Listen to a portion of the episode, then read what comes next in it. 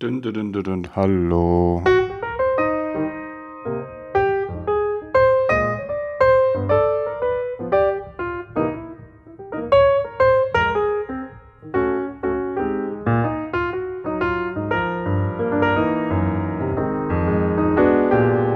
Hallo beim 29. Mal Yay Comics.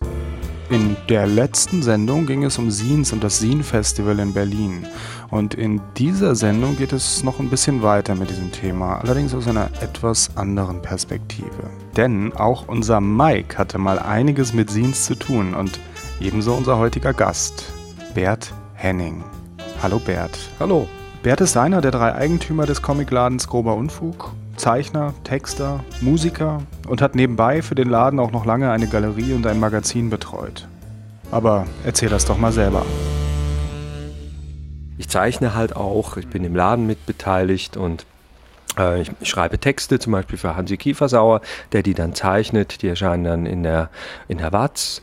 Und äh, ich mache Musik und selber eben halt Comics und habe jetzt auch ein kleines Heft publiziert. Du warst mitverantwortlich für dieses grobe Unfug-Magazin, habe ich gehört, was ihr damals, wann war das eigentlich, von wann bis wann habt ihr das gemacht? Da bin ich tatsächlich überfragt. Das ist sehr lange her. Das war eine Idee von Dirk Baranek, unserem Angestellten, der da mit Thorsten zusammen den Jochen Verlag gegründet hat und später bei Dino auch erfolgreich gearbeitet hat und deren äh, Internetauftritt gemacht hat. Also äh, Dirk hat auch Journalismus unter anderem studiert und ist mittlerweile auch ein ganz wichtiger Blogger, aber auf der Gastronomie-Seite, wenn ich es richtig äh, in Erinnerung habe. Dem haben wir das zu verdanken und ich habe das mit ihm gemacht und auch stellenweise mal ein bisschen alleine. War dann so für Layout und Inhalte äh, zuständig und das hat immer einen großen Spaß gemacht. Was sind denn Scenes eigentlich? Wer mag das mal erklären? Ähm, also Fanzines sind, äh, also mir wurde das damals, als ich noch jung war, äh, so erläutert, Fanzine setzt sich zusammen aus den Begriffen Fan und Magazine. Das heißt von Fans für Fans selbstgestaltete Magazine. Hm. Und ähm, Fanzines gibt's zu allen möglichen Bereichen, äh, also nicht nur zu Comics. In der Science Fiction, Im Science-Fiction-Bereich sind die Sachen auch sehr populär, im Musikbereich. Äh, und meines Wissens nach das allererste Fanzine, was es überhaupt jemals auf der Welt gab, war tatsächlich, tatsächlich ein Science-Fiction-Fanzine. Äh, Gott, ich glaube, entstanden 1929. An dem haben auch äh, Jerry Siegel und Joe Schuster mitgearbeitet. In dem wurde auch zum ersten Mal der, der Superman erwähnt, aber damals noch als glatzköpfiger Schurke. Mhm. So, also da schließt sich so ein bisschen der Kreis. Auf jeden Fall gilt als erstes Science-Fiction-Fanzine. In 60er Jahren wurde der Spaß dann extrem populär durch Star Trek. Und ähm, also die Star Trek-Fanzines sind explodierte förmlich. Die Zahl, die, die, die, die Auswahl an Fanzines. Und äh, irgendwann kam die Sache halt auch weiß ich nicht genau. Ich würde sagen, auch in 15, 16 Jahren etablierten sich Fanzines hier halt auch in Deutschland. Ja. Hast du da was hinzuzufügen? Nee, nee, also das äh, habe ich gerade mit Erstaunen äh, gehört. Also es erklärt ja eine ganze Menge. Nee, wusste ich nicht, wusste nicht, wo da die äh, Wurzeln liegen. Und äh, ich, ich sehe das auch so, dass dann halt im deutschsprachigen äh, Raum die Fanzines wahrscheinlich ab den 50er Jahren auch äh, durch Comics und ich, ich glaube, Musik hat hier auch eine große Rolle gespielt. Also die ersten Fanzines, die ich in die Finger gekriegt habe, das waren alles Musikfanzines. Da ging es um Bands, da ging es darum, wie gründe ich eine Band, welche Griffe muss ich spielen spielen und dann klinge ich auch wie die Sex Pistols und los geht's. Ne? Also so Sachen waren das und äh, so wird es wahrscheinlich früher auch gewesen sein. Eben alles, was populär und interessant ist. Also ich weiß, dass hier in Deutschland äh, entweder das erste oder eins der ersten regelmäßig erschienenen Fanzines äh, tatsächlich war äh, das, äh, die Clubzeitung vom äh, Science Fiction Club Deutschland. Also die haben ja noch, die haben ja auch jahrelang dann Conventions und so eine Sachen abgehalten nach amerikanischem Vorbild. Fanzines können also von äh, vom inhaltlichen her also eine unglaubliche, uh, eine unglaubliche Vielfalt darbieten. Wahrscheinlich gibt es das ja schon seitdem überhaupt publiziert wird oder gedruckt wird. Ne? Caro meinte neulich, als wir schon gesprochen hatten, hat sie die äh, Tijuana Bibles auch äh, erwähnt, als, mhm. als äh, wahrscheinlich eine sehr frühe Inkarnation. Ne? Das war ja auch im Grunde schon sowas, ne, oder? Ja, aber die würde ich, okay, das ist wahrscheinlich liegt im Sinne des Betrachters, aber ich würde diese Bibles nicht äh, eigentlich weniger als, okay, es sind, äh, die würde ich eher als Raubdrucke betrachten und nicht als Fernsehen. Also die Grenzen sind da, ähm, wie, wie, sagt man, ähm, fließend. Aber die waren doch schon extra gezeichnet und das war ja nicht einfach nur eine Kopie von irgendwas. Ja, und die wurden nur unterm Ladentisch verkauft, aber das war eigentlich nicht von Fans für Fans, sondern äh, das stammte von Verlagen, die damit Profit machen wollten. Das finde ich schon ein Unterschied. Also und die allerersten Fanzines, die in den USA auf den Markt kamen und auch im, im Nachhinein dann hier in Deutschland. Äh, Fotokopiergeräte oder ähnliches, das gab es ja noch nicht auf dem Markt. Äh, das waren dann diese, diese, oh Gott, kenne ich noch von früher aus der Schule. Ähm, mit Alkohol so eine Spiritus-Umdrucker. Das heißt, die sahen dann aus, die Texte, die Zeichnungen, Fotos konnten nicht wiedergegeben werden, aber die Texte und Zeichnungen erschienen lila Farben auf ganz weichem. Mhm Papier und wenn man dran gerochen hat, das roch auch nach äh, Spiritus, nach Alkohol. Hm? Ja. So aus den 50er, 60er Jahren. Das kennst du auch? Ja, ja, das kenne ich auch. Also ich kenne das noch aus der Schule. Also da wurde zum Teil eben auch auf diesen äh, Wachsmatrizen wurden da verwendet, ne, um solche äh, Umdrucke dann eben zu machen. Ja, okay. ja. Die zerstörten sich auch irgendwann. Also das ist sehr empfindlich gewesen. Mhm. Mhm. Das roch immer toll. Ja. In der Schule, wenn die Lehrer sowas verteilt haben, haben wir gesagt, nicht dran schnüffeln. Und trotzdem, sobald er einem den Rücken zugedreht hat, haben alle, ja, was soll man machen, wenn gerade keine U-Dose oder so in der Nähe ist. Irgendwie muss man ja durch den Tag kommen. Ne? Ja, genau. Ihr habt ähm, ein Comic-Magazin gemacht. Es gab diesen Verlag Jochen, der auch so ganz legendär ist eigentlich. Und du hast ja gerade schon erwähnt, wer da so ein bisschen alles mit beteiligt war und da seine Finger im Spiel hatte. Was war jetzt dieses, dieses Magazin, was ihr da? Ich habe zwei Ausgaben davon, habe ich irgendwann mal bei euch vom, vom Grabbeltisch gezogen, glaube ich. Ähm, und da waren irgendwie so Comics drin, ne? naheliegenderweise, erstaunlicherweise. Nein, also es war tendenziell ja ein Informationsmagazin über Produkte, die wir im Laden haben. Ne? Also da haben wir uns dann äh, Informationen irgendwo zusammengeklaubt. Das Internet war damals noch sehr, sehr jung, also da gab es kaum Informationen und es hat von uns damals auch keiner genutzt. Also hat man irgendwie aus dem Previews oder aus dem Comics Journal und so sich Informationen zusammengesucht äh, zu irgendwelchen Themen. Ne? Also weiß ich was, äh, Violent Fun, also weiß ich, wenn es um Lobo oder ähnliche Gestalten ging oder Tank Girl oder halt auch mal sagen wir Chris Ware war Thema. Natürlich haben wir da auch die Künstler ähm, äh, dargestellt, äh, die deren Sachen wir ausgestellt haben. Wir haben damals ja auch Ausstellungen gemacht. Das war ja auch ganz wichtig, um die Kunden vorher ein bisschen zu informieren, wen stellen wir da überhaupt aus, was für einen Stellenwert hat der und warum lohnt sich das auf jeden Fall in die Ausstellung dann zu kommen. Also ein bisschen, was ihr jetzt auf dem Blog macht. Würde ich ganz genauso sehen, ja, ja. Das ist einfach eine logische Weiterführung, eine papierlose, ja. Trotzdem vermisse ich die Zeitung. Die war lustig. Ich habe, glaube ich, bis auf eine Ausgabe habe ich sie alle irgendwo hinten in meiner Katakombe. Hm. Aber da waren doch auch so Comics oder Cartoons drin, oder bringe ich da was durcheinander? Nee, es, es, äh, zum Beispiel Oliver Naatz hat da exklusiv mal was gezeichnet für uns. Und äh, wir hatten auch äh, einen, einen, reichen Fundus an Zeichnungen von Phil, der damals ja noch bei uns arbeitet. Bei euch haben doch ganz viele Zeichner gearbeitet. Die ja. haben, habt ihr doch bestimmt alle dann zwangsverpflichtet, dafür was zu machen, oder? Nee, so weit sind wir nicht gegangen. Aber bei Phil war das wirklich so, das ist ein, ein, ein manischer Künstler. Der hat immer gezeichnet und hat die ganzen äh, Notizblätter, die wir halt so im Laden nutzen, die hat er immer vollgekritzelt und hat das Zeug dann weggeschmissen. Und dann habt ihr das aus dem äh, Papierkorb gefischt und so abgedruckt. so ist es geschehen, ja. Und dann haben wir das zum Layout verwendet. Er hat uns danach, im Nachhinein hat er das dann. Äh, Euch verklagt? Ja, äh, ja, nee, nee, das hat er zum Glück gelassen. So, und so sind wir dann zu exklusivem äh, Illustrationsmaterial gekommen, unter anderem. So, ja. Okay. Hattet ihr irgendwann mal was gemacht, wo nur Comics drin waren? Irgendwie, mir kommt so vor, als hätte ich da irgendwie was mit ganz viel Comics drin. Nee, es ist mir nicht erinnerlich. Aber ich muss offen zugeben, es ist auch schon wieder so lange her, es könnte sein. Mhm. Aber nee, das haben wir nicht gemacht. Nee, nee, also da war schon auch ein großer Anteil Text immer dabei, weil wir schon informieren wollten, also über das reine Bild hinaus. Ich kann mich erinnern, ähm, als es den Cosmic Shop gab, dann wurden, äh, gab es nochmal eine Vorstellung was mit dem Cosmic Shop auf sich hat. Oder das war so die Science-Fiction-Abteilung. Ne? Genau, ne? da gab es ein extra ein, Separ ein Separé, äh, in dem man äh, Science Fiction, also Magazine, Bücher etc. Äh, recht viel Star Trek. Da standen immer die ganzen Staffeln so in Videokassetten genau, an, der, an der Wand. Dann, ne?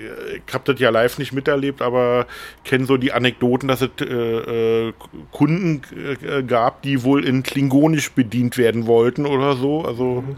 Keine Spinnerei, das gab es wohl wirklich.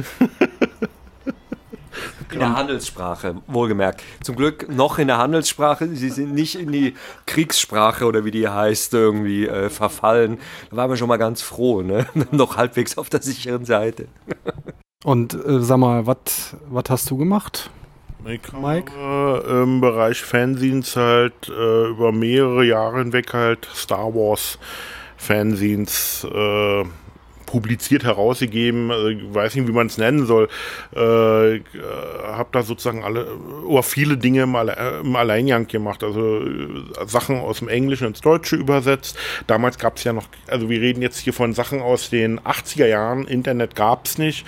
Star, Sachen wie Star Wars wurden immer noch schief angesehen oder man wurde belächelt, wenn man noch nur ein Star Wars T-Shirt anhatte. Das ist also ganz andere Zeiten, wie wir sie heute haben, wo Star Wars halt äh, Mainstream sozusagen ist. Und ähm, äh, ich habe halt ähm, zusammen mit ein paar Freunden haben wir halt dieses Fanzine herausgegeben. Äh, hieß erst Rebel Alliance Star, wie es sich gehört. Rebellenallianz. Dann haben wir dann irgendwann in der Mangelung von neuen Star Wars Filmen, in 80 Jahren kam ja dann irgendwann nichts mehr, haben wir umgetauft in Skywalking und haben inhaltlich erweitert. Das heißt also auch andere Lukas, dann wurde im Grunde genommen so eine Art Lukas-Film-Fernsehen. Mhm. Also, wo halt auch Beiträge zu Indiana Jones, Willow, Howard the Duck mhm. und so weiter und so fort äh, so ein bisschen Einzug hielten. Und äh, wie, wie habt ihr das vertrieben? Also. Post. Das heißt, also damals gab es ja noch so Kinozeitschriften wie Cinema oder so, ich weiß ja nicht, ob das noch erscheint. Äh, und die hatten so Kleinanzeigen-Rubriken äh, und da konnte man dann für damals 5 D-Mark, glaube ich, pro Heft und Anzeige Kleinanzeigen schalten. Und da haben wir dann halt eine Anzeige geschaltet, Star Wars Fernsehen, bla bla bla. Ähm, dann kommt man sich halt für Rückporto halt so einen Infoflyer bei uns äh, anfordern. Da haben wir dann alles schön abgebildet und beschrieben und dann konnten die Leute, wenn sie wollten, halt Geld an uns zahlen auf dem Konto und dann, dann äh, entweder für ein Einzelheft oder aber gleich für drei oder vier Ausgaben in Folge. Hm. Ihr habt äh, euer Magazin einfach im Laden, äh, habt ihr es verkauft eigentlich oder war das so ein, also habt ihr das so als Werbeausgabe betrachtet oder wurde das schon richtig verkauft im Laden? Wir haben das nicht verkauft. Also wir haben das als Kundeninformation gesehen, die uns und unseren Kunden auch Spaß gemacht hat. Manches war ironisch und so. Ich weiß nicht, ob da jemand Geld dafür bezahlt hätte, im Nachhinein vielleicht jetzt schon. Aber das haben wir wirklich als Spaß gesehen und als Informationsmaterial für unsere Kunden und das brauchte keiner zu bezahlen. Und vertrieben haben wir das nicht. Ich glaube, wir haben ein, zwei Ausnahmen gehabt für irgendwelche Stammkunden, denen wir es dann irgendwie mal gebündelt zugeschickt haben. Also es gab da, glaube ich, ein, zwei Ausnahmen haben, aber ähm, äh, richtig einen Abo-Service da drauf hatten wir nicht. Nee, haben wir nicht. Wie habt ihr denn da äh, gearbeitet? Also äh, Mike, ihr habt ja noch richtig rumgeschnippelt und gezeichnet. Ich hatte Marke Eigenbau so eine Art Leuchttisch mir gebastelt, zwei, also sozusagen zwei Steine, eine dicke Glasplatte drauf, Lampe drunter äh, und dann Standbogen also heutzutage, also kann sich heute keiner mehr vorstellen, weil alle Arbeit, würden ja so eine Layouts und Designs am, am Computer gestalten. Aber damals dann schön auf die altmodischen Standbogen, dann darüber Papier, auf dem ich die Layouts mache. So, und dann mit Montagekleber, Fixo Gumm, kennen vielleicht einige noch. Ähm, und äh, vorher im Copyshop Logos, Fotos etc. in mehreren verschiedenen Formaten zum Ausfüllen angefertigt und dann halt mehrere Stunden damit zugebracht, die Seiten den Seiten ein Layout zu verpassen. Ihr habt dann in den 90ern schon am Computer gearbeitet wahrscheinlich, ne? Das ging dann da schon los, aber hat sich nicht groß unterschieden von dem, was Mike gerade geschildert hat. Der Unterschied war nur, dass wir uns dann ähm, äh, eine Spaltenbreite und eine, eine Schrifttype und Größe irgendwie ausgesucht haben, wo wir gesagt haben, in der möchten wir das machen. Das hat man dann tatsächlich äh, am Computer gemacht und das haben wir dann noch zum Ausbelichten weggebracht in irgendwelche äh, Grafikbuden, die jetzt alle schon längst tot sind, ne, wo, wo das ausbelichtet wurde. Und dann hatte man einfach wirklich einen ganz äh, sauber gestochen scharfen Bogen, aus dem man dann die Textblöcke ausschneiden konnte. Und genau wie Mike das gemacht hat, haben wir das dann auch eingeklebt. Also ich habe sehr viel Layout von Hand gemacht. Und das hat auch Spaß gemacht. Führte dann natürlich häufig dazu, dass man manchmal eben äh, Fünfer gerade sein lassen. Aber das machte, glaube ich, auch den Reiz aus. Das sah nicht ganz so geleckt aus. Wir haben uns auch die Layouts manchmal weitergegeben. Also mal hat es eben Dirk Baranek zum Beispiel gemacht, mal ein anderer Kollege, der jetzt nicht mehr dabei ist, der mehr so einen punkigen Hintergrund hat, der das dann ganz anders layoutet hat. Da sah es dann eben wie ein Musikfanzine aus. Und ähm, dadurch konnten wir das äh, sehr äh, variieren und sah es auch interessant aus. Wir haben dann auch immer die Farbe gewechselt, also vom Papier und auch vom Druck selber, so dass man eben halt immer einen neuen Look hatte. Mal war es gelb, mal war es grün, hat der Kunde sofort gesehen, ach, das ist neu. Und ein paar, äh, soll, äh, ein paar äh, Design- oder Layout-Elemente, die waren immer fest und vorgegeben, wir hatten feste Rubriken, eben was erscheint in der Galerie als nächstes und so. Und das hatte dann eine, eine feste Headline, wie man so sagt. Ne? Und wir hatten auch einen festen äh, ähm, Brief oder äh, wie sagen wir, Textkopf, ne? Kopf von der Zeit Zeitung. Und ja, und, und äh, sowas blieb dann halt fest und der Rest variierte dann. Wie lange hat es bei dir gedauert, äh, so eine Ausgabe komplett zu machen? Wie umfangreich war die überhaupt? Also die Hefte schwankten im Umfang bei mir meistens so zwischen 40 und 60 Seiten. Also wobei der, der, der, der Höhepunkt war erreicht, als Star Wars seinen 10. Geburtstag feierte. Das war 1987. Da haben wir dann eine Doppelausgabe herausgebracht. Ähm, die auch mit etwas Verspätung dann erschien, weil wir uns Gipsu ein bisschen übernommen hatten. Aber das Heft hatte dann tatsächlich 100 Seiten Umfang. Also hatte erhebliche Probleme, die, äh, als die Seiten aus dem Copyshop, als wir die dann hier geschleppt haben, äh, da bin ich kaum, wir hatten ja einen speziellen Klammer, ein spezielles Klammergerät, aber bei 100 Seiten, also hätte die Red fast versagt, also, aber das war eine geile Ausgabe, also hat uns allen gefallen. Hm. Wie lange habt ihr daran gearbeitet? Also kann, kann, kann ich schlecht in Stunden oder so äh, festmachen, weil sehr oft, am liebsten habe ich immer Nächte durchgemacht. Das heißt also abends, äh, wenn andere sich schlafen liegen, dann habe ich mich an den Schreibtisch gesetzt und, dachte mir, ach, jetzt machst du nur eine Seite fertig. So, und dann zack, zack, zack, zack, ehe ich mich versah, fing es draußen an zu dämmern. Hm. Ähm, so, und im Schnitt haben wir drei bis vier Hefte pro Jahr veröffentlicht. Also da ist äh, über einige Jahre hinweg der Großteil meiner Freizeit für draufgegangen. hat. hat einen heiden Spaß gemacht, weil es war ja nicht nur das Layoutieren, sondern wir haben damals uns auch regelmäßig einmal im Monat äh, getroffen bei einer Freundin in Wedding, die auch damals eine recht große Wohnung hatte. Ähm, da haben wir dann immer so Diskussionsrunden veranstaltet oder ich habe Vorschläge mir angehört, was könnte man machen. Einige Leute haben mir dann auch angeboten, ey, könntet ihr dies oder das übersetzen oder äh, könntet ihr irgendwie eine Story schreiben oder eine schöne Zeichnung machen oder so.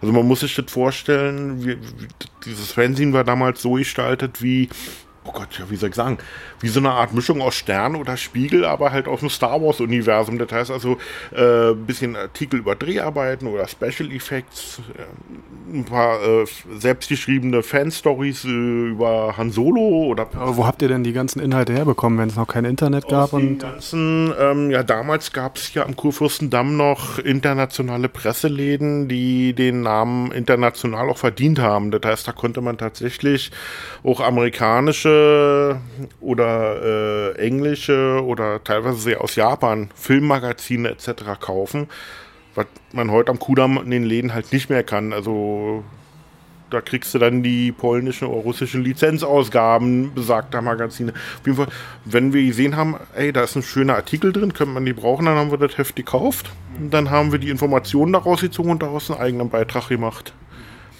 Also da, das heißt also, da ist auch äh, nicht nur viel Herzblut, sondern zum Teil auch ähm, privat, also Geld hineingeflossen, weil ähm, uns das über mehrere Jahre hinweg einfach einen halt Spaß gemacht hat. Das heißt, das, was die ähm, Fans damals für die Fanzines bezahlen mussten, deckte in der Regel meist tatsächlich die Kopier- und die Versandkosten.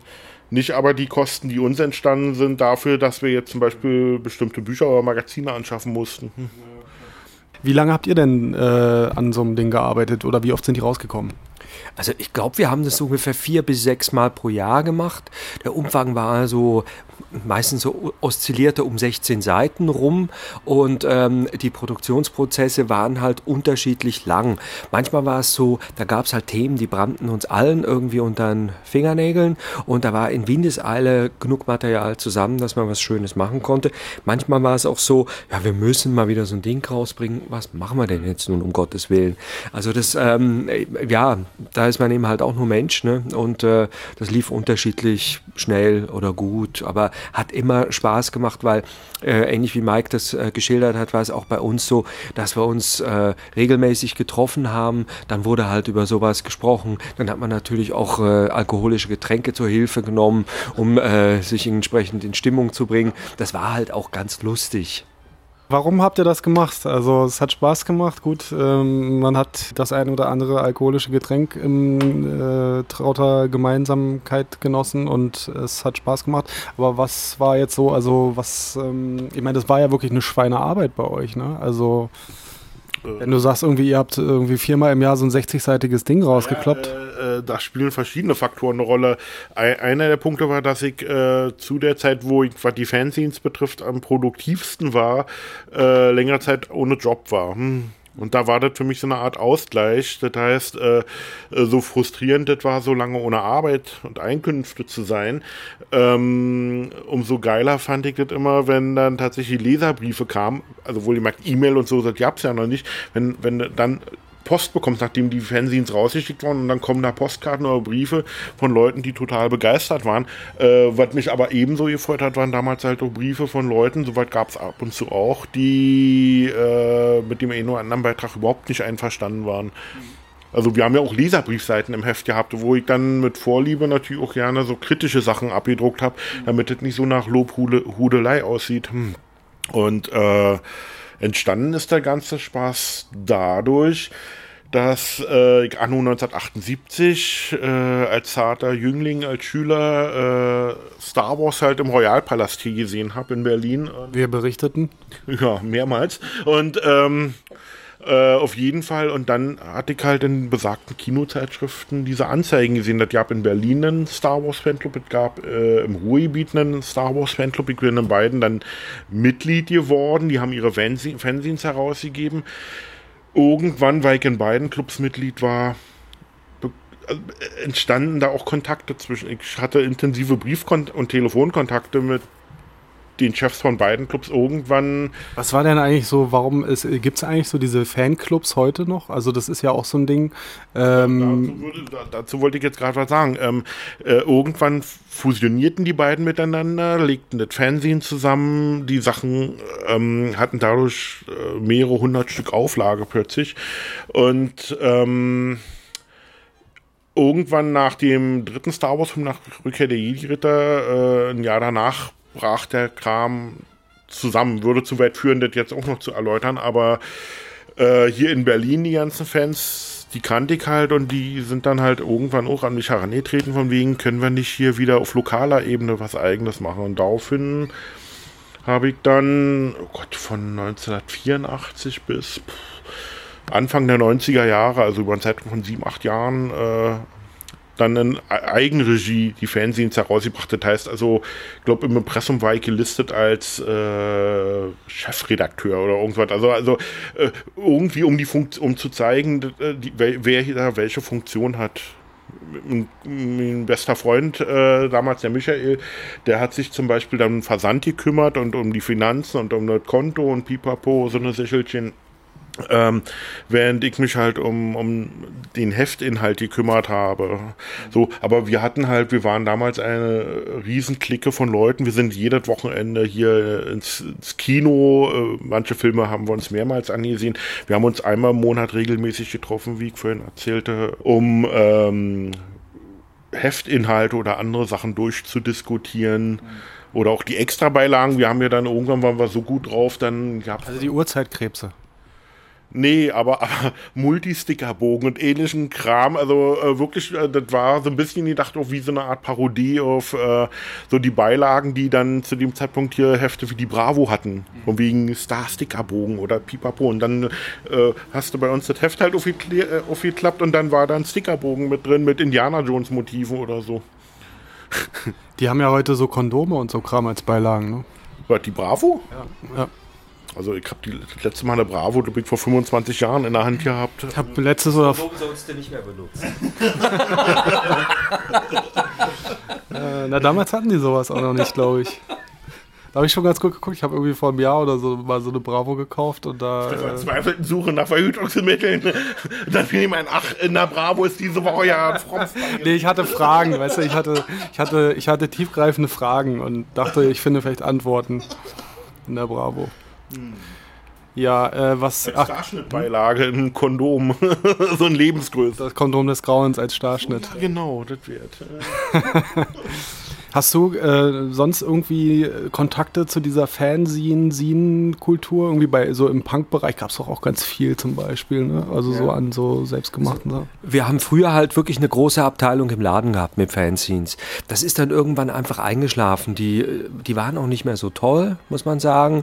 Äh, Es war inflationär. Das Abrechnen war unheimlich schwierig dann halt, weil Ach, hier solche Sachen, wie er gemacht hat, oder was? Solche, solche Dinge habt ihr da im Laden verkauft auch? Nee, solche nicht, sondern eher natürlich ähm, äh, Comic-Fanzines. ne? Und äh, das wurde halt immer schwieriger dann letzten Endes eben mit Abrechnerei und mit Platz bereitstellen und so weiter. Und die sind naturgemäß natürlich auf billigem Papier, die fleddern dann und sehen nicht mehr gut aus und dann will der Kunde eben die zwei Mark für das Ding nicht mehr bezahlen und so. Es wurde halt ein bisschen kompliziert und es wurde auch weniger. Ich habe das Gefühl, es ist halt jetzt befeuert durchs Internet, absurderweise auch auf Papier dann wieder mehr geworden. Also eben dieses Szenefest, wo ich äh, auch dann als äh, Kunde mal war, das hat mich echt aus den Schuhen gehauen, was da alles für tolles Zeug zu kriegen ist und ähm, mit wie viel Herzblut die Leute dahinter sind. Also wie Mike das ja auch geschildert hat, ne? die kommen da irgendwie aus den USA oder aus Brasilien an um uns da irgendwie ein Fetzen Papier zu präsentieren. Da denke ich immer, wow, danke Leute, es ist wirklich klasse, ja. Ich bin mit Christoph ja letztes Jahr auf, äh, auf der Veranstaltung gewesen äh, und ich fand die Location, diese Fabriketage, fand ich total geil und äh, ich hatte das Gefühl, ich mache eine Zeitreise 20 Jahre zurück in die Zeit, als man so eine Sächelchen selber auch noch publiziert hat, wo ich wirklich dachte, es hat sich ja anscheinend ja nicht so viel verändert, wie ich befürchtet hatte. Also trotz äh, Internet und allem drum und dran. Es, es hat sich aber offensichtlich äh, ganz stark geändert, die Bündelung. Also das hat da eben halt stattgefunden, dass eben so viele Leute äh, eben halt so viel interessantes Material irgendwie, wenn ich es richtig in Erinnerung habe, waren das letzte Mal äh, aus 40 Nationen Leute da. Ich meine, das ist der Hammer. Das ist wirklich der Hammer, was ich da präsentiert kriege. Und ich hatte vor, nichts zu kaufen und es ging gar nicht. Ne? Ich, bin, ich habe nicht, dass ich da arm geworden bin, äh, das kostet ja alles nichts. Ne? Aber ich habe dann doch viel, viel mehr ausgegeben und habe es auch gerne ausgegeben. Da war tolles Zeug dabei. Christoph hat ja in einer Filiale in der Torstraße hier vom Unfug, da haben wir jetzt wieder so eine Fanzine-Ecke und äh, da sind wirklich hübsche Sachen dabei, aber in Ja. jedem Fall alle aus dem Comic-Bereich, also da, ich habe jedenfalls noch nichts bewusst jetzt äh, mit Musik oder so entdeckt, wobei heute ist mir zum ersten Mal aufgefallen, ich bin nur an dem äh, Gestell vorbeigelaufen und da habe ich dann plötzlich sehr Star Trek-Fanzines entdeckt. Hm. Ja, ja. Da stand ein Star Trek-Fanzine. Ich glaube, Christoph hatte mir dazu irgendwas erzählt, dass das wohl, wohl Star Trek ist, erklärt von einem Zehnjährigen oder so. Aber ist es nicht heutzutage alles viel schwieriger, sowas zu machen, so mit Rechten und so weiter? Sind die da nicht heute viel fuchsiger? Äh, uns ist damals äh, Lucasfilm, also die damals ja noch eigenständig waren äh, und nicht zu Disney gehörten. Ähm, und äh, die deutsche Lucasfilm-Vertretung ist damals auf unsere Aktivitäten aufmerksam geworden, weil irgendwann haben selbst Fernsehzeitungen unsere Clubzeitung mal das Logo abgebildet und so eine Sache. Dadurch wurden die aufmerksam. Und äh, da hatte ich hier einige anregende Briefwechsel mit der Dame dort, die mir damals dann auch geschrieben hat, ähm, sie steht jetzt vor der dummen Situation, dass sie uns einerseits die weiteren Publikationen verbieten müsste, weil wir ja keine Lizenzgebühren dafür bezahlen. Andererseits damit aber dann gleichzeitig äh, die Leute praktisch bestraft dafür, äh, dass sie die Filme mögen. Und äh, wohlgemerkt, wir reden hier jetzt von einem Briefwechsel, der fand Ende der 80er Jahre, glaube ich, statt. Ähm, ist also antike Geschichte, aber damals kamen wir überein, sie hat uns gebeten, äh, keine Werbung mehr zu machen für unseren Verein, jedenfalls nicht in regulär erscheinenden Zeitschriften oder so. Äh, und sie lässt uns dafür gewähren, und lässt uns unsere Fanzines weiter. Wie, ihr solltet in eurem Heft keine Werbung mehr machen Nein, oder ihr solltet für. Wir sollten halt um, um Leser nicht mehr werben in Kinozeitungen. Ich glaube, die Bravo oder irgendeine Teenie-Gazette hat eine Zeit lang auch Kleinanzeigen akzeptiert. Da haben wir dann halt auch regelmäßig mal eine, alle Vierteljahre mal eine Kleinanzeige veröffentlicht für 5 D-Mark oder was das damals gekostet hat ähm, auf uns aufmerksam zu machen. Und so eine Sache haben wir in dem Moment dann halt unterlassen, weil äh, wir hatten zu dem Zeitpunkt dann durch gute Mundpropaganda und so weiter und so fort halt und weil wir uns auch regelmäßig auf Film- und Sammlerbörsen gestellt hatten, äh, waren wir schon relativ bekannt. Ihr hattet selber im Heft gar keine Werbung, oder? Nee, wir haben zwar manchmal in manchen Heften so eine Art Kleinanzeigenseite drin gehabt. Das waren dann Kleinanzeigen, aber von, von uns sozusagen, von wegen äh, peinlich genug, was da so steht, was man früher so gesammelt hat oder gesucht hat. Ich habe neulich in so einem Ding mal wieder geblättert und dachte ich, das kann nicht wahr sein, äh, äh, dass ich dazu irgendwelche Fernsehserien dann Pressefotos oder so gesucht habe. Hm. dann war klar. Ah, ja. Krimiserien, Cagney und Lacey und so ein Zeugs. Das wird aber nicht rausgeschnitten jetzt. Das bleibt eiskalt drin. Na okay, dann, äh, dann darf ich aber auch noch nennen Spencer for Hire mit Robert Jurek und Paradise, eine Western-Serie. Hm. Genau, du kannst jetzt eine Anzeige hier im Podcast schalten. Ja, genau, das ist eine gute Vermarktungsmöglichkeit, stimmt. Ja, Podcasts sind ja eigentlich auch sowas wie Fanzines in Audioform, ne? Also es ist ja eigentlich auch, ne? Also ich weiß gar nicht mehr, wie dieses äh, Comic-Fanzine hieß. Die haben auch Interviews äh, gemacht. Die haben nur ein Deckblatt gehabt und dann äh, gab es eine äh, Kassette eben. Und da waren die ganzen Interviews drauf. Auf dem Deckblatt stand dann, wen die da interviewen. Also weil da hatte ich auch einmal die Ehre. Das war ein Bert, äh, Nachname da, da, nee, nicht Dahlmann, weiß nicht mehr, also Bert auch, ähm, der das alles aus dem Kopf dann wiedergegeben hat, äh, nochmal transkribiert hat, ne? also wirklich, also ganz beeindruckend und der auch wirklich gute Fragen gestellt hat. Der war bei uns mal im Studio, wir haben gemeinsam ein Studio gehabt, hinterm groben Unfug, da das, das sogenannte Honk-Studio, so hieß das, mit Peter Petri und Hansi Kiefersauer, mit dem ich immer noch zusammenarbeite. Und da haben wir halt zu dritt uns äh, Infrastruktur geteilt, wie damals eben Faxgeräte Geräte, sowas kennt man auch nicht mehr. Oder, oder Kopierer und äh, Kaffeemaschinen, die man zum Glück immer noch kennt. Ne? Also so, und äh, da haben wir äh, dann mal die Ehre gehabt, da hat er uns zum Beispiel besucht. Ne? Und das war tatsächlich, wie du sagst, Frühform vom Podcast eigentlich auf, auf das CD. Unglaublich, äh, wie, äh, dass der Unfug so eine derartige Keimzelle war, also in Kreuzberg äh, für, für im, im äh, hinteren, im Hinterhaus war das nicht. Ja, ja die ganzen Studios und Pipapo, also, also Wir hatten da das, äh, ne, so eine kleine Hall of Fame, wo wir halt Leute fotografiert haben, die, wir, die dann bei uns waren. Äh, war natürlich regelmäßig, wenn wir eine Ausstellung mit jemandem gemacht haben, habe ich die in meinem äh, Studioteil dann mit denen eben vorbereitet. Wir haben da die Passepartouts geschnitten und so weiter und so fort. Und dann natürlich den anderen Kollegen vorgestellt, häufig dann auch ein Foto gemacht stolz bin ich drauf, dass Will Eisner bei uns war. Ne? Mit dem haben wir da irgendwie Riesling-Sekt getrunken aus dem Plastikbecher. Also ganz hervorragend. Und, äh, und äh, vor zwei Wochen kommt ein Typ rein und sagt, hey Buddy, dann war das Joe Sacco nochmal. Der hat sich daran erinnert, dass der bei uns, angefangen von uns aus, ist er nach Bosnien, ne? hat bei Hansi gearbeitet und so. Und dann dachte ich, ey, der hat es echt nicht nötig, zu mir reinzukommen und zu sagen, hey Buddy, how are you? Da dachte ich schon so, geht mir wirklich gut rein. Ne? Also toll. Und auch viele, die nicht so bekannt sind, die auch wahnsinnig nett waren. Ne? Also ich will jetzt nicht nur sagen, hier die Großen und so. Also ja, ihr beide habt auch hauptsächlich zusammen diese Ausstellung vom Unfug da gemacht, ne? oder? Anfangs war ich ja noch nicht dabei. So. Ja. Also ganz am Anfang habe ich das mit Kriki gemacht, der unseren Laden dann irgendwann verlassen hat. Und dann habe ich das so hauptsächlich gemacht. Aber es gab immer wieder Ausstellungen, die jemandem am Herzen lagen. Ne? Dann hat eben besagter Dirk Baranek, den ich schon erwähnt hatte, dann da ganz stark eingegriffen. Oder äh, Dirk Rehm, ne, der jetzt Reprodukt führt, der hat ja auch bei uns gearbeitet. Ne? Da hat der sich da zum Beispiel bei äh, Julie Doucet oder hier, äh, na, wie, wie, wie hieß er nochmal? Ähm, komme ich auf den Namen wieder nicht hier, Ghost World. Ähm, Hm, eben, ja, ja.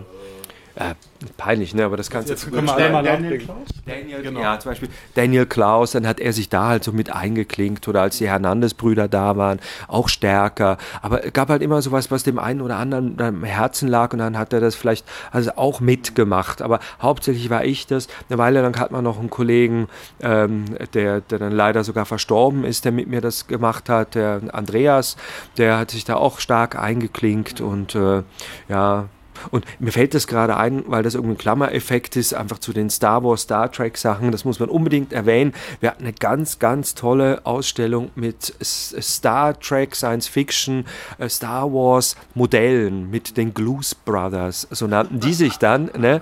Und äh, das, war eine, das war eine ganz, ganz tolle Ausstellung mit Modellen. Ne? Also die haben gebastelt, was das Zeug hält. Wunderbar lackiert und da musste man eigene Vitrinen bauen und so. Das war eine richtige Herausforderung. Stimmung. Ne? Ja, die Künstler waren da teilweise auch recht involviert. Die haben da unten noch was gemalt in diesen Eingang und so weiter. Ne?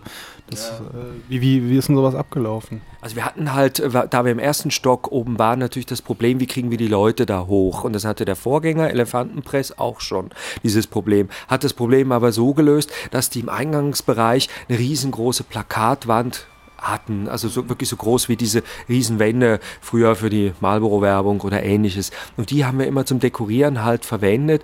Wenn der Künstler Zeit hatte, hat er selbst was rangemalt. Wenn er die Zeit nicht hatte, habe ich da ein Plagiat gemacht oder wir haben Dinge vergrößert und rangeklebt, je nachdem, was uns eben halt so einfiel. Und da haben wirklich so Leute wie zum Beispiel Daniel Klaus, damals war es furchtbar kalt, mit dem Filzer hat er diese ganze Wand voll gemalt und hat einen Schnupfen sich eingefangen. Und wir, wir haben das dann immer wieder übermalt. Deckweiß rüber, nächster ran. Und ich dachte, wenn irgendwann mal, wie in der Sixtinischen Kapelle, irgendwelche äh, Restauratoren ankommen und das so mit Sandstrahlen, so runterstrahlen, ne, Schicht für Schicht freilegen, das wäre ganz großartig, auf was die da alles stoßen würden. Leute, die irrsinnig berühmt geworden sind und die bei uns in der verdammten Kälte dann da was rangemalt haben. Also äh, äh zweimal vier Meter große Originale. Ne?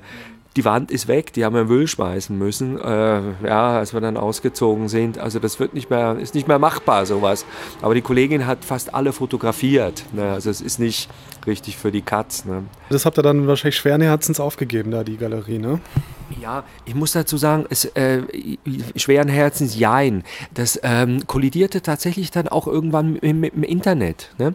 Ähm, wir hatten eine Weile lang wirklich großartigen Zulauf. Also da war ja Ralf König, Walter Mörs, also ganz äh, großartige Leute, die bei uns ausgestellt haben. Und die Bude war rappelvoll. Wir haben uns immer irgendeinen Quatsch ausgedacht denn zur Ausstellungseröffnung. Ne? Da habe ich mich verkleidet oder Quatsch erzählt oder Leute kamen mit Masken an und so. Wir hatten immer irgendwie ein Rahmenprogramm äh, und das war immer sehr lustig. Irgendwann ebbte das aber ab, weil dann konnte man dann tatsächlich übers Internet schon fast jedem äh, Künstler dann in Japan oder sonst wo per äh, Webcam eben auf aufs, äh, auf den Arbeitsbogen gucken.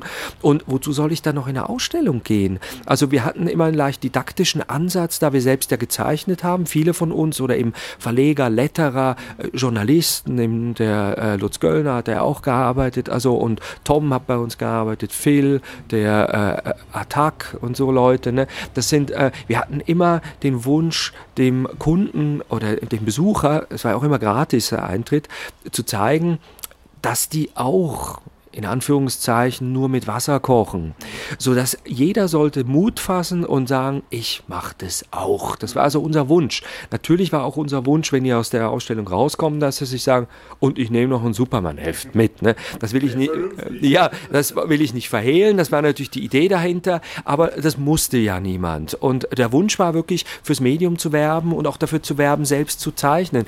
Und das brach dann irgendwann einfach zusammen und äh, äh, leider auch mit dem Verhältnis zum äh, Vermieter und dann haben wir uns dann davon eben halt getrennt und jetzt braucht man das glaube ich tatsächlich nicht mehr zu machen. Was äh, ich aber erwähnen möchte ist, dass dafür die Signierstunde, die lange Zeit tot war, eine absolute Renaissance wieder hat da kommen jetzt Fans hin, die kommen sogar angefahren, um dann mit den Künstlern, der Künstlerin eben halt zu plauschen und zu sagen, ey, super, dass ich dich mal sehe und ich habe ja auch was gezeichnet, pipapo.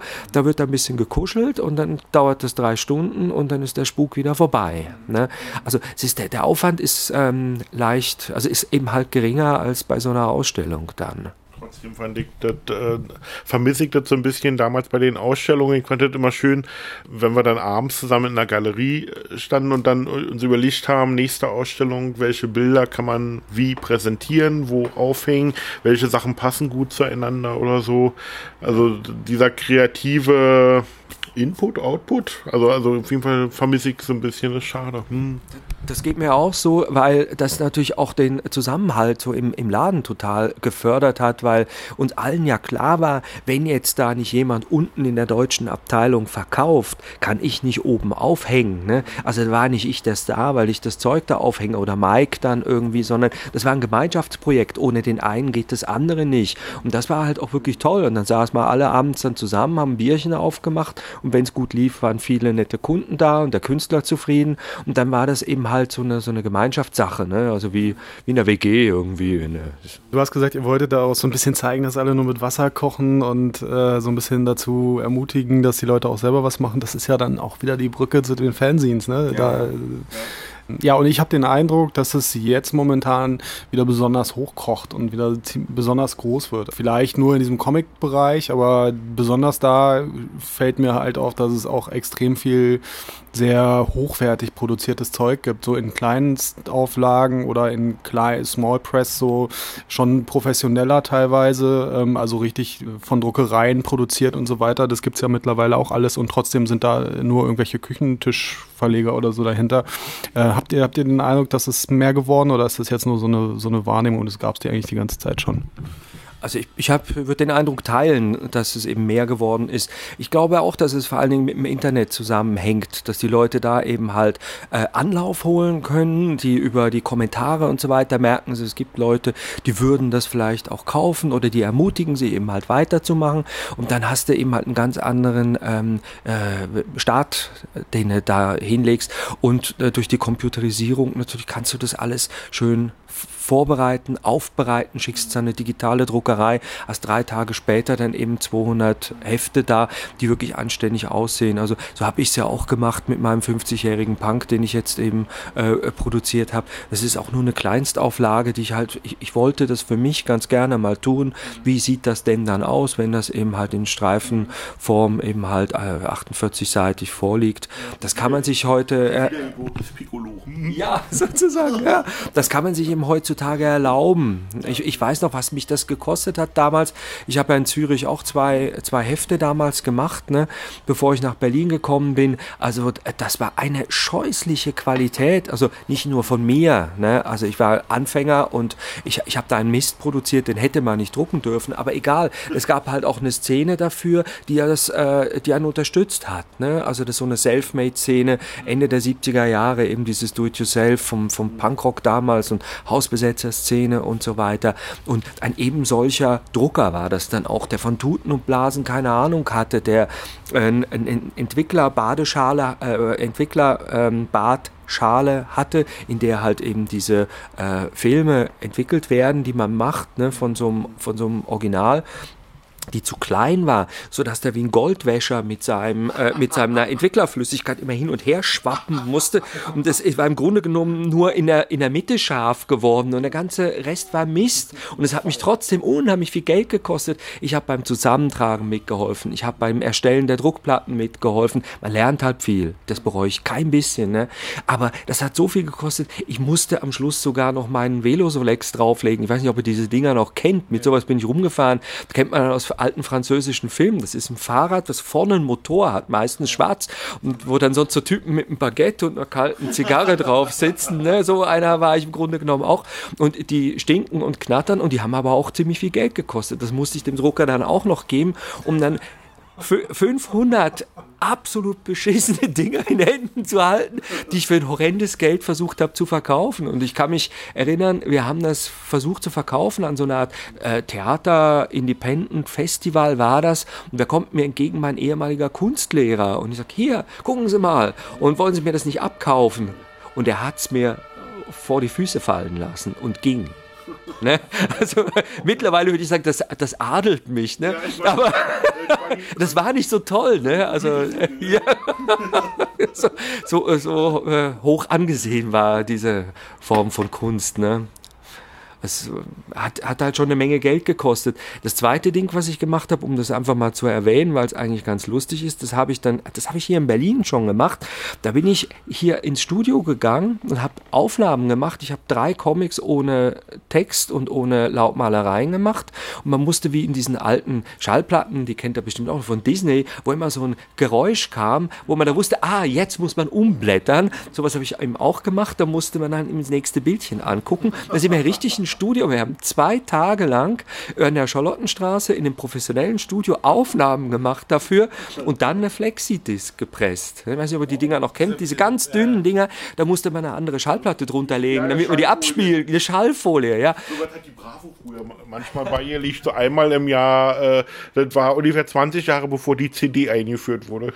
Wie, was waren da drauf dann bei der Bravo? Folien, ach, äh, ich, kann, ich kann mich erinnern, mein ganzer Stolz war damals, da war ich glaube ich in der fünften oder sechsten Klasse, eine Schallfolie, die war gesponsert von Coca-Cola. Da war dann vorne und hinten auf der Schallplatte ein Coca-Cola-Werbespot zu hören und in der Mitte irgendein Song irgendwie, weiß nicht, in den 70er Jahren vermute ich mal irgendwas, irgend, irgendwelcher Disco-Klimbim, also.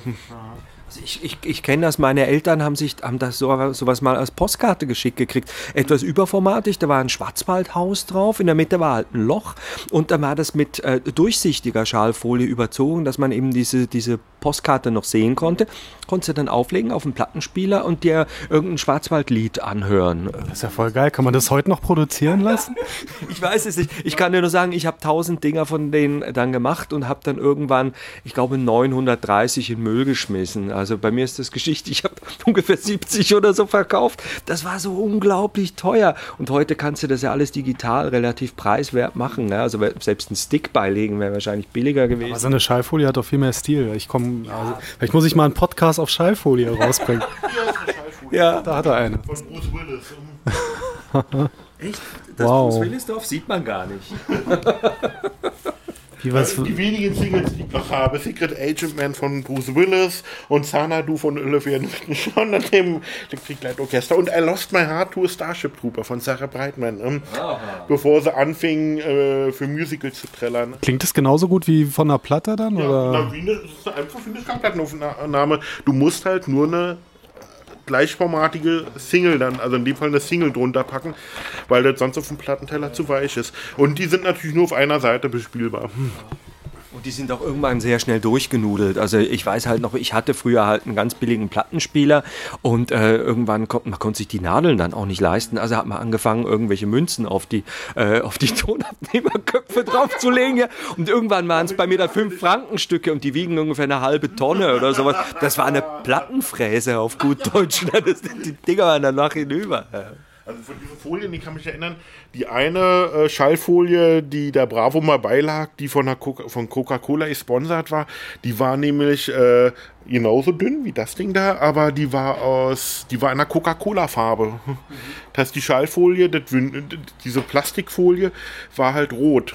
Und dann, glaube ich, die Credits und das Logo waren in weiß drauf. Das heißt, das sah im Grunde genommen aus wie, als hätte jemand eine Coca-Cola-Dose auf äh, Single-Format gepresst. Okay.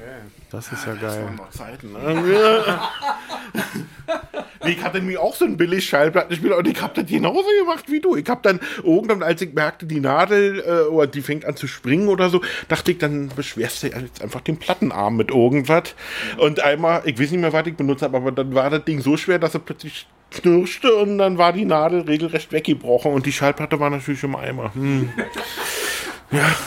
Aber diese, diese Schallfolien, also ich könnte mir vorstellen, dass die nochmal eine Renaissance erleben.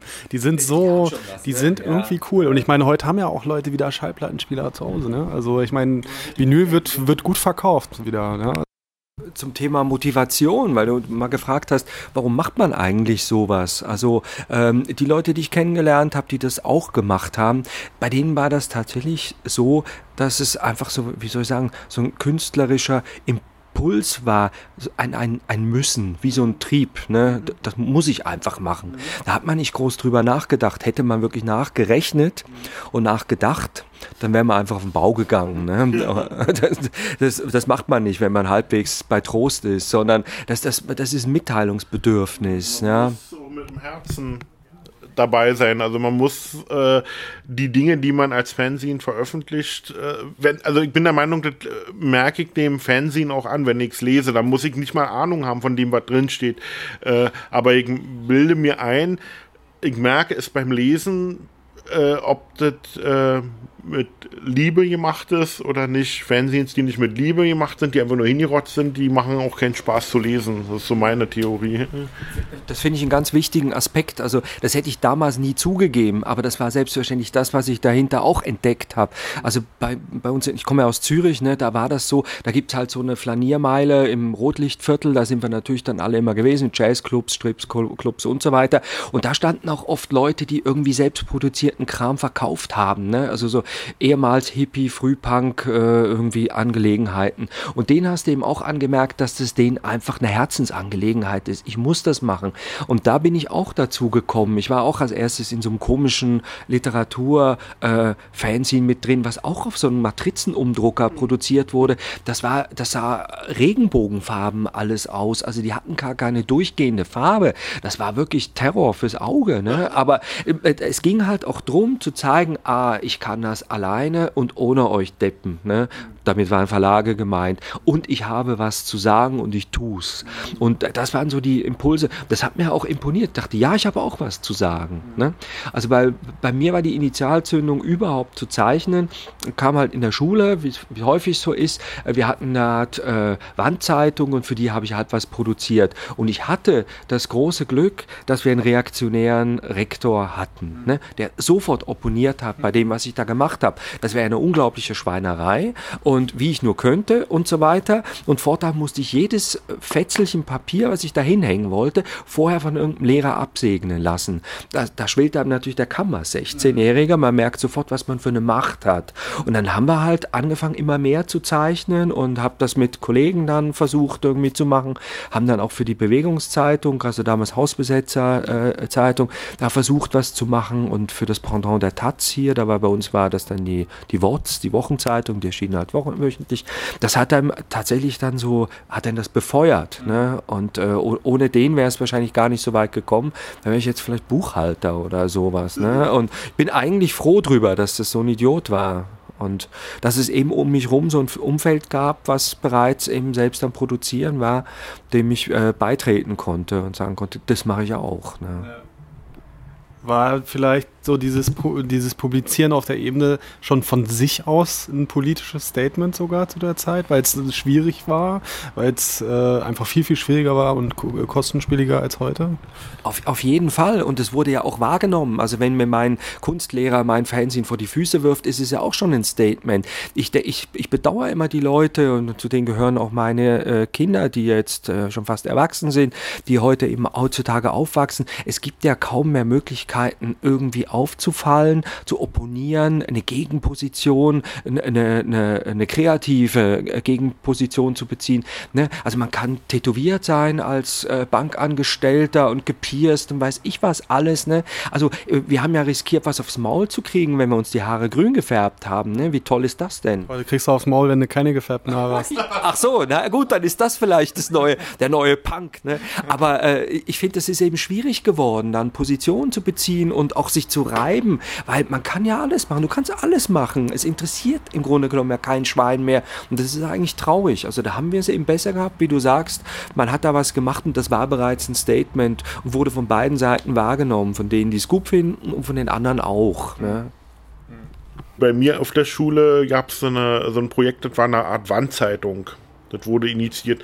Und ich weiß ja nicht mehr, wie ich da reingeraten bin. Äh, aus jeder Klasse sollte ein Schüler irgendwas beisteuern. Und ich war witzigerweise aus meiner Klasse dann derjenige, der auch regelmäßig beisteuern durfte. Äh, wobei Wandzeitung äh, in dem Sinne äh, ähm, nicht falsch zu, falsch zu verstehen ist, das waren in der Regel meist nicht selbst geschriebene Sachen oder so, sondern wir sollten einfach aus Zeitungen, Zeitschriften etc., was man so in die Finger bekam, wat, äh, wenn man einen Beitrag gefunden hat, der einen, der einen interessant genug schien, dann kam der ein Spinbrett, das war zentral aufgehangen im, im Schulgebäude und äh, ich weiß ja nicht, ähm, wie viele Schuljahre der Spaß existiert. Ich habe jedenfalls schon eine ganze Zeit lang regelmäßig dann Sachen mhm. mit beigesteuert. Äh, äh, Im Nachhinein ist mir natürlich klar, äh, das war äh, im Grunde genommen vielleicht auch nur ein raffinierter Trick von der Schulleitung oder von den Lehrern, um zu sehen, äh, was lesen denn die lieben Kleinen so außer den Comicheften, die sie heimlich mhm. unterm Schultisch lesen.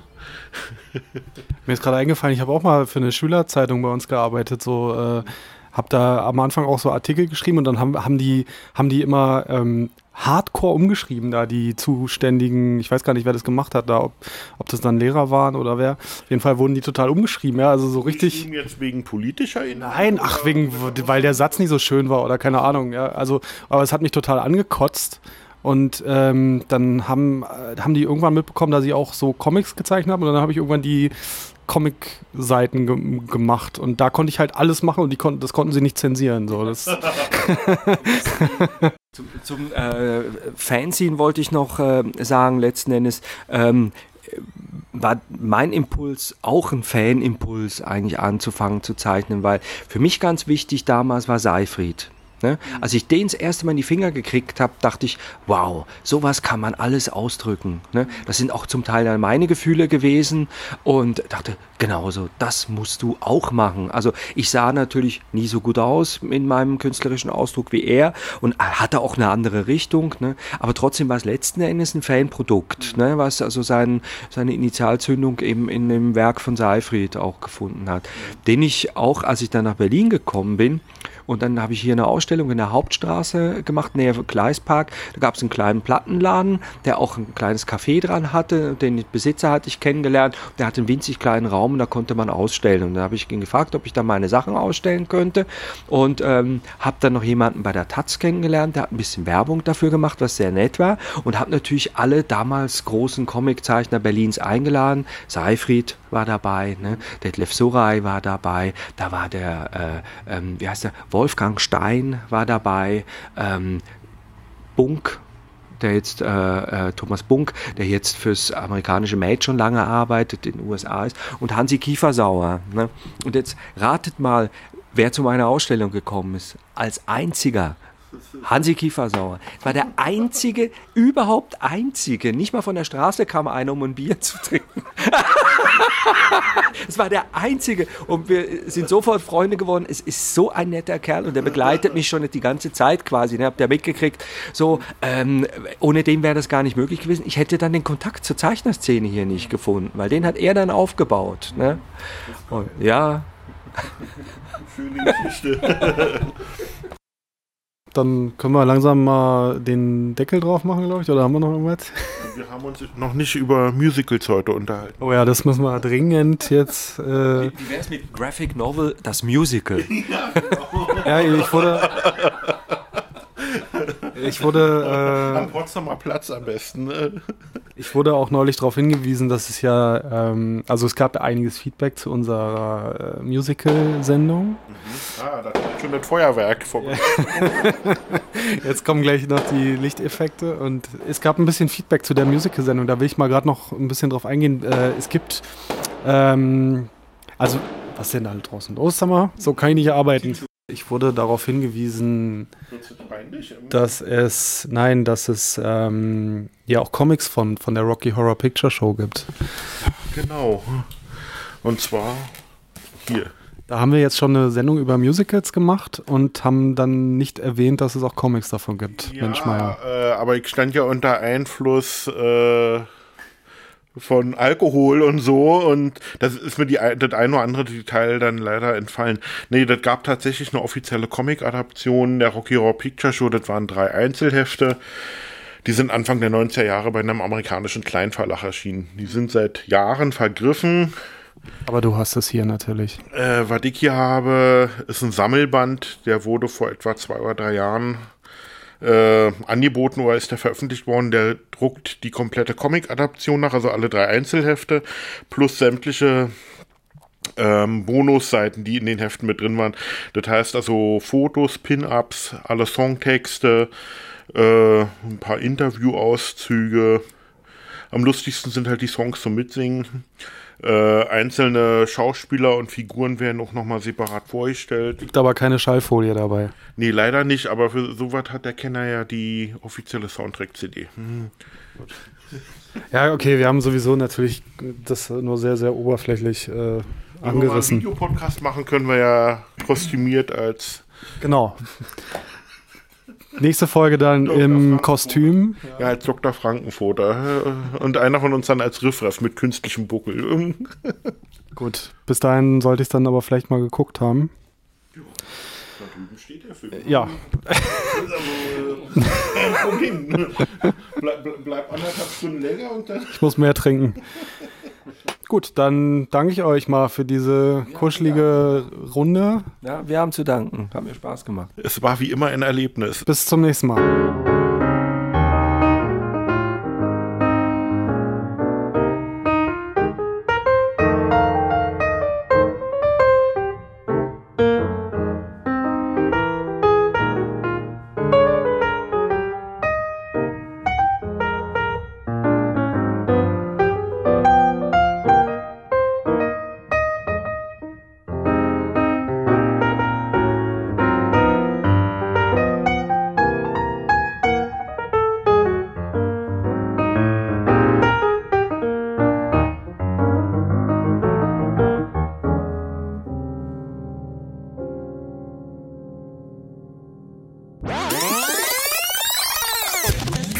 Genau, äh, was? In den 90ern würde ich sagen. Ja, ja, das ist richtig. Genau, es war eine, genau. Wir, wir robben uns nämlich jetzt in dieser Sendung ein bisschen an das Thema von hinten ran und in der nächsten. Ich wusste übrigens, dass du daran hängen bleibst, an diesem von hinten. Ich wusste es. Ich, wusste, du bleibst hängen an dem Thema Besetzungscouch. Ähm, Das wird ja geschnitten. Ähm, Ja, ja. Ähm, du weißt ja nicht, was ich schneide. Ja, genau, nur Deleted Scenes. Die, die äh, Triple X-Fassung dann. Ne?